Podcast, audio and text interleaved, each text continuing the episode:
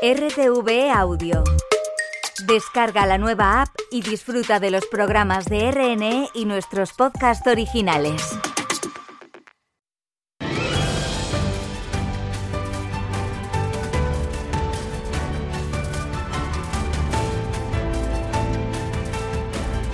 Europa Abierta con Carlos Navarro.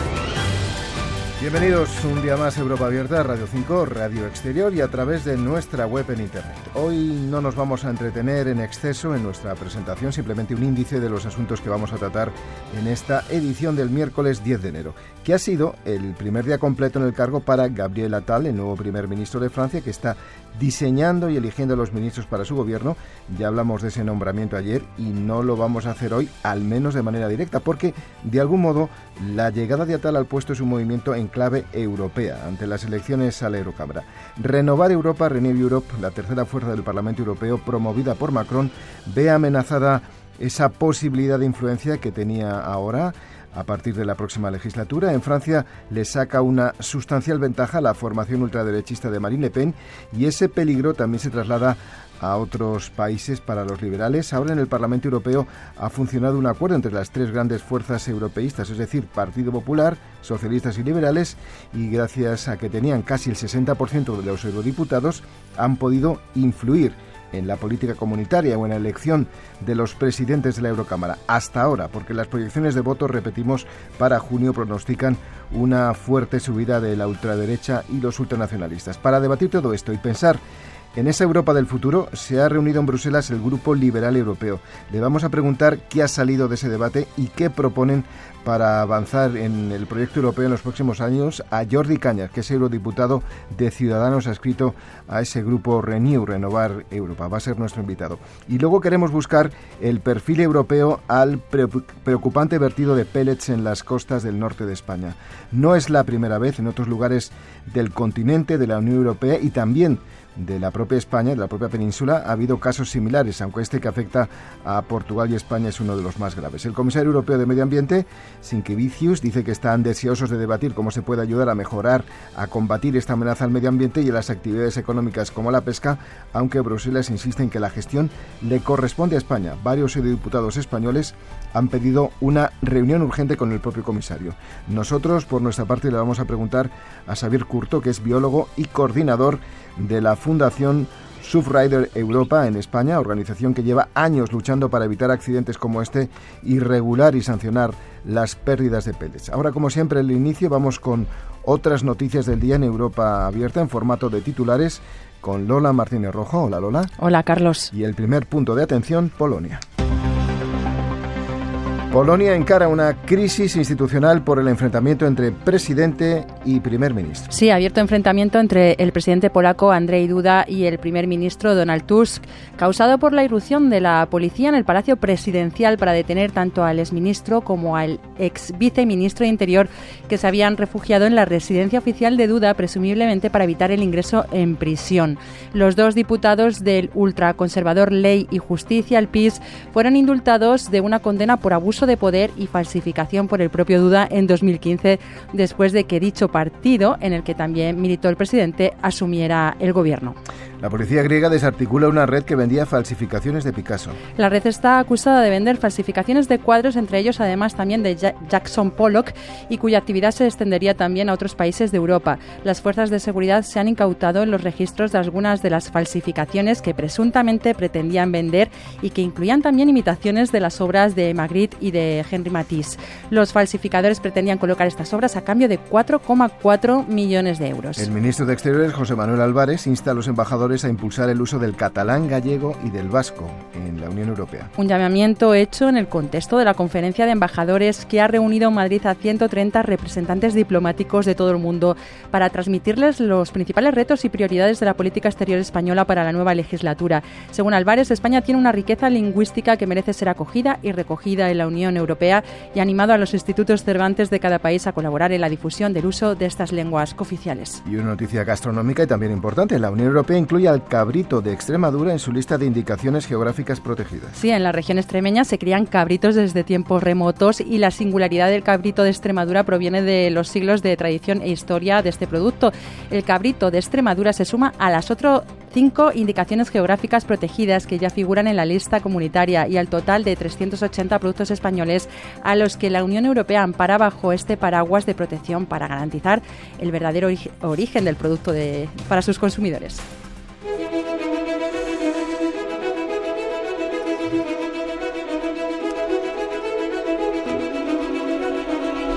Parlamento Europeo.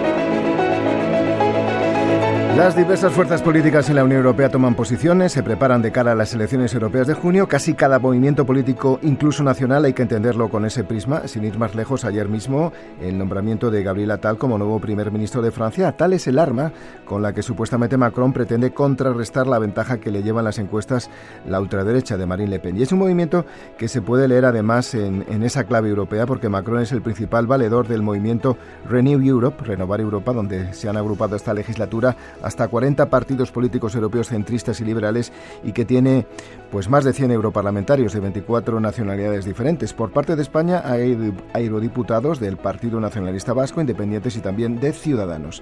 Es la tercera fuerza política de la Eurocámara en esta legislatura. Y Renew quiere seguir en esa posición y teniendo al menos la misma influencia en la próxima, que va a ser la de 2024 a 2029. Y para eso ha hecho una especie de cónclave, ha reunido en Bruselas, en el hemiciclo eh, de la Eurocámara, a sus eurodiputados y a otras personalidades. Y de ello vamos a hablar en los próximos minutos con Jordi Cañas, que es eurodiputado de Ciudadanos Renew Europe. Un saludo. ¿Qué tal? Buenas tardes. Bueno, lo primero, no sé si hay que darles a ustedes la, enhorabuena por la designación de Gabriel Attal como, como primer ministro francés, que ha coincidido en el tiempo con esa reunión que han tenido ustedes, el grupo Renew en Bruselas, eh, que ha sido recibido este nombramiento con bastante satisfacción, porque Attal, por cierto, tiene una relación muy estrecha con, con su líder, con el líder de Renew Europe en la Eurocámara, con Stéphane Sejourné, en lo profesional y en lo personal. Así que, eh, no sé, hay que darles la enhorabuena, ¿no? Bueno, vamos a dejarlo en lo profesional, no en lo personal, en el ámbito, el ámbito de la esfera privada, pero sí, en lo, profesional sí, realmente las referencias de, del señor Atal son, son estupendas, es una persona muy joven, con 34 años, es el primer eh, ministro más joven que ha tenido la República Francesa, eh, y desde luego es un, es un impulso muy notable porque todo el mundo le, le,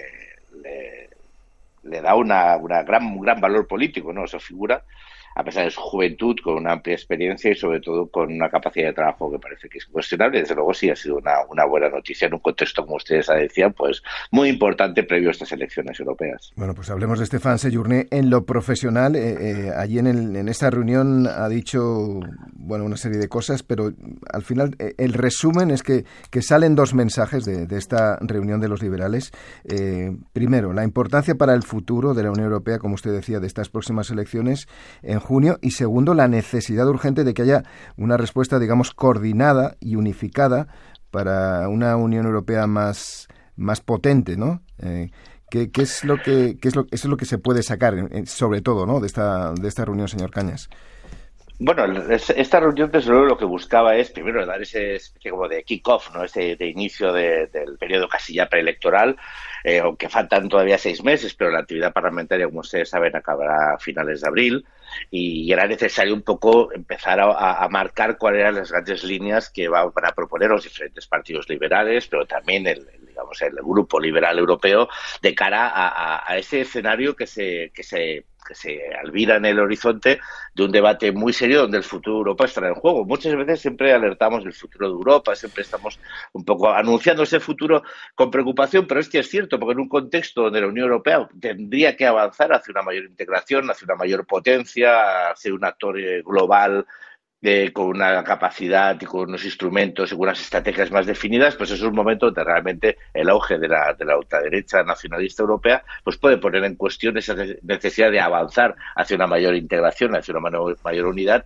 en un contexto geopolítico global que, que, casi lo obliga, ¿no? Por eso es importante este debate y es importante poner encima de la mesa esta reflexión. Mm, hasta ahora y casi de manera tradicional, lo decíamos en nuestro inicio, la, Eurocámara tenía eh, tres fuerzas principales, 420 eh, de los 705 asientos en el Parlamento Europeo eh, estaban entre esas tres fuerzas, que son eh, el, Grupo Popular, los socialistas y, ustedes, y conseguían pactar buena parte de los acuerdos, incluyendo, por ejemplo, la, la propia presidencia de la Eurocámara. Y hasta ahora decimos porque las encuestas indican que, habrá ese avance de la ultraderecha. Eh, ¿Creen que si no se renueva este acuerdo entre, las fuerzas, digamos, tradicionales, eh, corremos el, el, riesgo de una Europa ingobernable? es algo también que ha dicho Stefan Sejourné.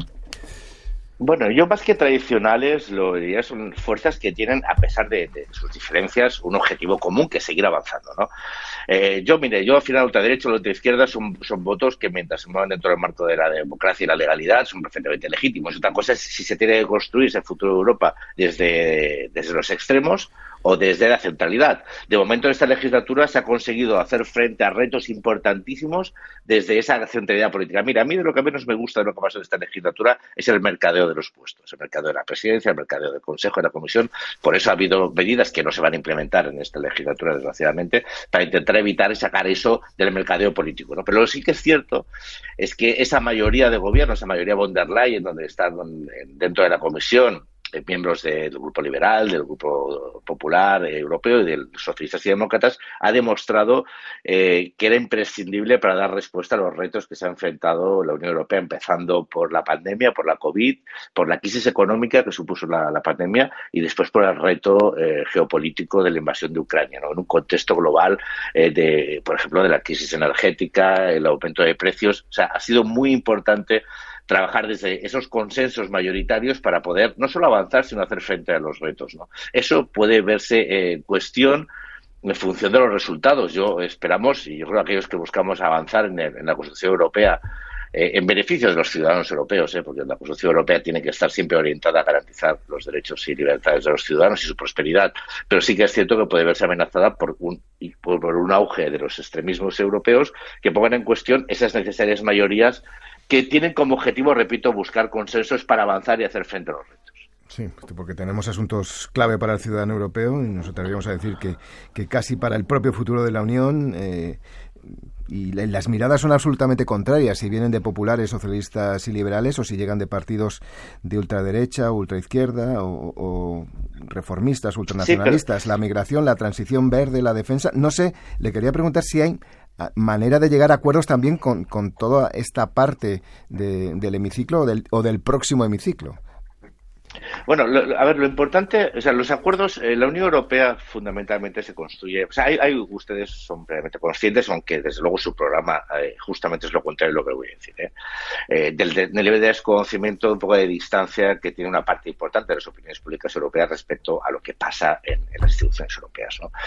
pero básicamente el, debate político aquí es un debate colaborativo, no, no, es de confrontación permanente. O sea, aquí se es consciente de los grandes problemas que nos enfrentamos, problemas que son generacionales, que no son solo eh, del, día a día, ¿no? que, son, que son relevantes, temas económicos, temas energéticos, temas geopolíticos, temas de seguridad, temas de migración, que son debates que como los países, pasa que desgraciadamente hemos perdido esa capacidad de llegar a grandes acuerdos en, los países, ¿no? Grandes acuerdos en lo que antes se llamaba políticas de Estado.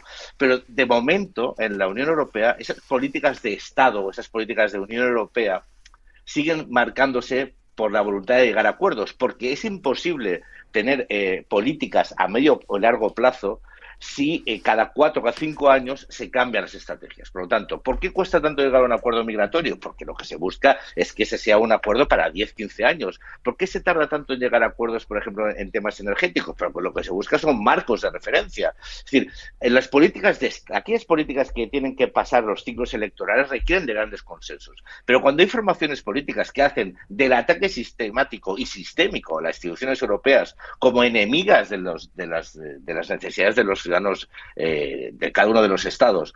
Es muy difícil que esas formaciones que hacen de, ese, de eso su, eh, su gran leitmotiv político, el acusar de todo a la Unión Europea, de los responsables de los problemas que sufren los ciudadanos eh, de los Estados miembros, es muy difícil contar con ellos para esa forma de entender la negociación que requiere cesión. Es decir, para poder avanzar en políticas a medio y largo plazo, a políticas de Estado, para que los entendamos, evidentemente todo el mundo tiene que ceder. Pero la voluntad de construir hace que esa cesión enriquezca. Es paradójico, ¿no? O sea, nadie consigue todo lo que quiere, pero si consigue algo mucho mejor. Porque todo el mundo es capaz de ceder en aquello que no se pone de acuerdo, pero es capaz de poner de acuerdo en temas relevantes. Eso, con las formaciones ultraderecha y ultraizquierda, es muy complicado y se ve muy rápidamente en cómo se aprueban los diferentes expedientes, eh, informes y estrategias a nivel europeo, que siempre porque es la forma de mantener su perfil político, el extremo izquierda y la extrema derecha, se, sacan voluntariamente de ese consenso. Eh, una última cuestión, eh, ya que estamos hablando de, elecciones, le, tengo que preguntar si al final Ciudadanos, su partido, eh, se va a presentar a estas elecciones en junio y cómo lo va a hacer. Ay, pues mire, le voy a decir una cosa, me tristece que usted me haga la pregunta, porque lo hemos, lo hemos repetido ya de forma bastante insistente, pero sí que es cierto, y le tengo que agradecer que me lo pregunte, aunque sea muy retórico o muy típico esta, esta reflexión, porque todavía hay mucha gente que no lo sabe. Sí, mire, Ciudadanos se va a presentar a las próximas elecciones europeas. Eh, los ciudadanos que nos han dado su confianza y que espero que pongan en valor el trabajo extraordinario que hemos hecho aquí en el Parlamento Europeo en defensa de los intereses de los ciudadanos de España, siempre poniendo por delante los intereses de los ciudadanos, a muchas veces o diría que siempre, pero seguramente alguna vez me equivoco, pero en el 99% de las ocasiones anteponiendo los intereses de sus ciudadanos a los propios del, del, partido, espero que eso se reconozca, porque realmente le tengo que decir que nuestro trabajo aquí en el Parlamento Europeo ha sido clave en temas muy, muy importantes, como el tema de cómo salir de la, de la crisis económica que nos sumió la COVID, lideramos las propuestas de los fondos de, los fondos de recuperación, hemos liderado multitud de temáticas relevantes en la vida de los ciudadanos hemos defendido el Estado de Derecho y la democracia en España, en nuestro país, frente a las amenazas. Y sí, nos presentaremos, sí que habrá la opción de votar a Ciudadanos y lo que espero es que la mayoría de, que, de todos los que nos dieron su confianza hace cinco años, pues la, renueven. Muy bien, queda dicho. Jordi Cañas, eurodiputado por Ciudadanos en esta legislatura que está a punto de terminar. Muchísimas gracias. Gracias a ustedes.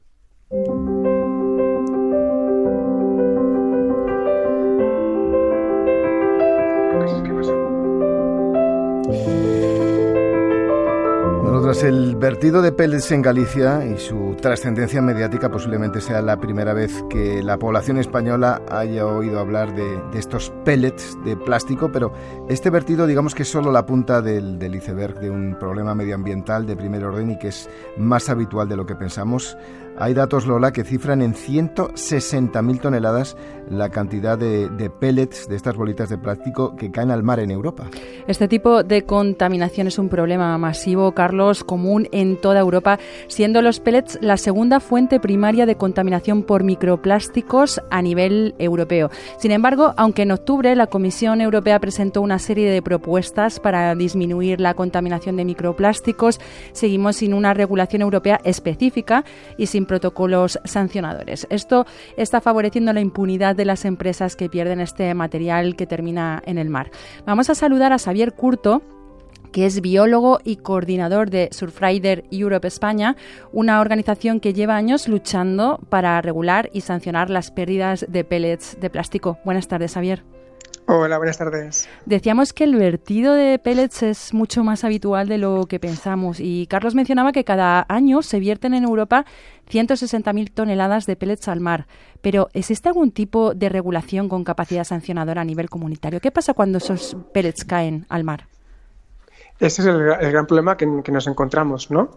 Es decir, a día de hoy, eh, primero que esos datos son, verídicos, es un informe que encargó la Comisión Europea de forma externa en 2018 y a día de hoy el gran, problema que tenemos es que ni a nivel europeo, ni estatal, ni regional hay ningún tipo de medidas obligatorias. Eso significa que las empresas que trabajan en toda esa cadena de valor del plástico, ya sea produciendo, en el transporte, en la transformación de esa materia prima, Ninguna de esas empresas está obligada, obligada a seguir ninguna medida, ni a declarar cuánto se pierden, ni a hacerse cargo económico de eso, ni a pasar a auditorías externas. Entonces, como no hay ningún tipo de obligación, esto lleva pasando desde hace muchísimo tiempo y ahora el accidente de Galicia pues nos ha, dado ha hecho que se nos demos cuenta de que es un tema importante.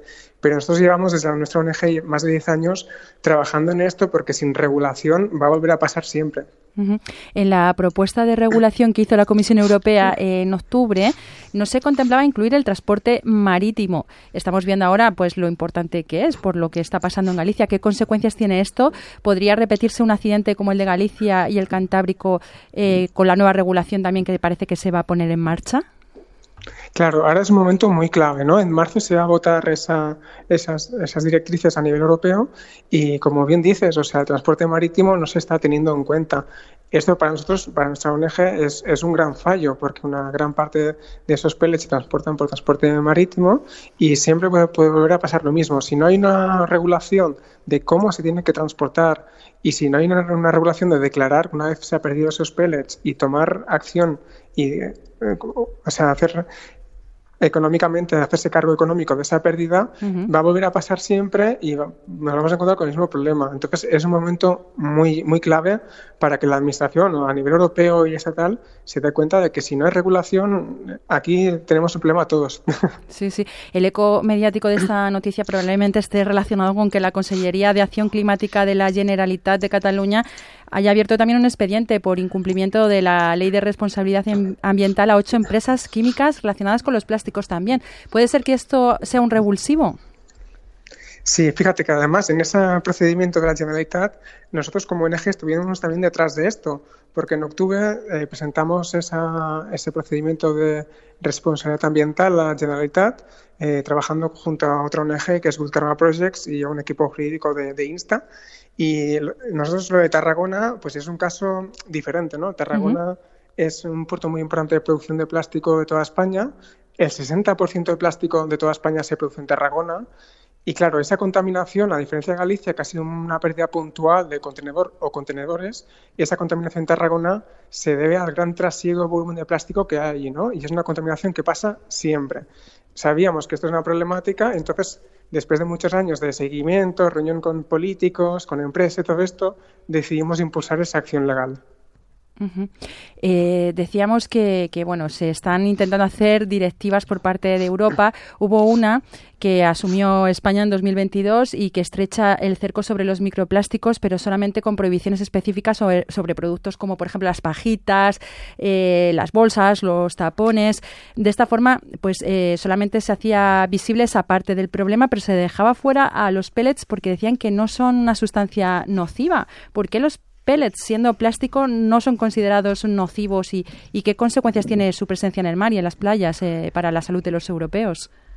Claro, yo creo que esta, respuesta, esta pregunta la puede responder mucho mejor alguien que trabaje en esa investigación en este tema, pero sí que sabemos que el plástico es un problema. Primero, el plástico del mar no desaparece, simplemente se va a ir fragmentando y haciendo más pequeño. El plástico son polímeros artificiales que no desaparecen, entonces o lo ingiere la fauna o va a tener también otro problema que es que el plástico actúa como una esponja tóxica y va a acumular aditivos y contaminantes que hayan en el medio. Entonces, el tema quizás con los pellets que parece que es una sustancia menos problemática, pero en el caso de Galicia, por ejemplo, si hablamos de miles de millones de pellets que se están esparciendo por todo el mar, pues imagínate, ¿no? Eso no desaparece. Entonces, ¿qué pasa? Que aunque se sabe que hay un problema, eh, siempre desde la industria se ha optado por unas medidas voluntarias que nosotros desde nuestra ONG y con todas las entidades ecologistas que trabajamos creemos que no es suficiente. Que haya medidas voluntarias para empresas no es suficiente. Tiene que haber una regulación obligatoria.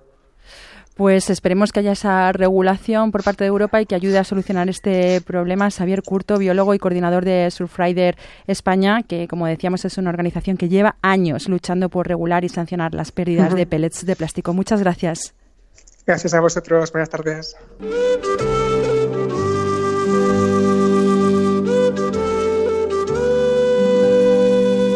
Los géneros musicales europeos más extendidos, España, Portugal, Francia, Irlanda, Reino Unido, eh, Italia y hasta Australia y Estados Unidos, por los descendientes de los pioneros que llegaron del viejo continente. Hablamos de la música celta y uno de sus grandes representantes aquí es el gaitero Carlos Núñez.